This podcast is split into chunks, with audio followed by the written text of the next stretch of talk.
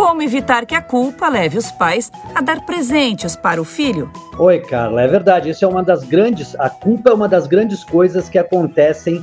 E, e quem tem filho sabe muito bem, né? O Lourenço está aí do lado, a gente sabe muito bem o que acontece. Na verdade, Carla, presença não se substitui por presente. Ou seja, precisamos ter uma presença de qualidade. E é isso que importa, porque nós sabemos, sabe, que ah, os pais, ambos às vezes trabalham, pai e mãe trabalham, saem cedo, chegam tarde, como tu bem falaste, e aí acaba faltando um pouquinho mais de tempo para ficar com os filhos.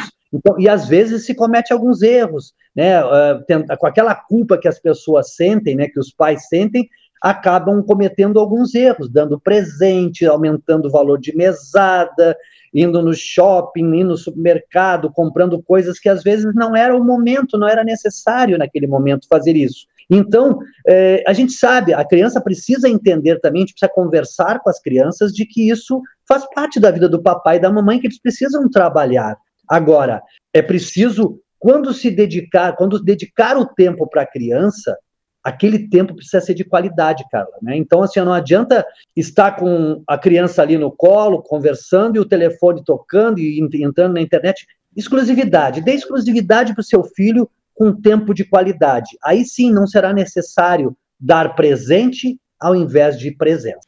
Até porque isso dispara um gatilho na criança, à medida em que ela pega esse hábito de que toda ida ao mercado, toda ida ao shopping, ou então toda vez que os pais viajam a trabalho e sempre vêm com um presente, isso faz com que as crianças se tornem é, acostumadas a ter esse carinho e querem mais primeiro saber o que tu me trouxe de presente do que efetivamente que bom, tava com saudade de bom que você voltou para casa, né?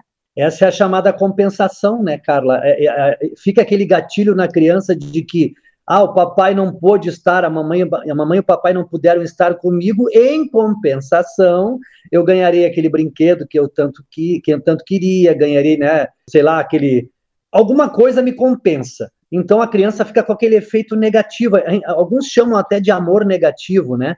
Aquele, aquela compensação acaba complicando. E esse é muito, esse é, isso é um cuidado que os pais têm que entender. Mas uma coisa importante, Carla, é de que os pais precisam primeiro olhar para si mesmos. O que, que está faltando? Porque todo pai e mãe quer, de fato, dar o melhor para o seu filho.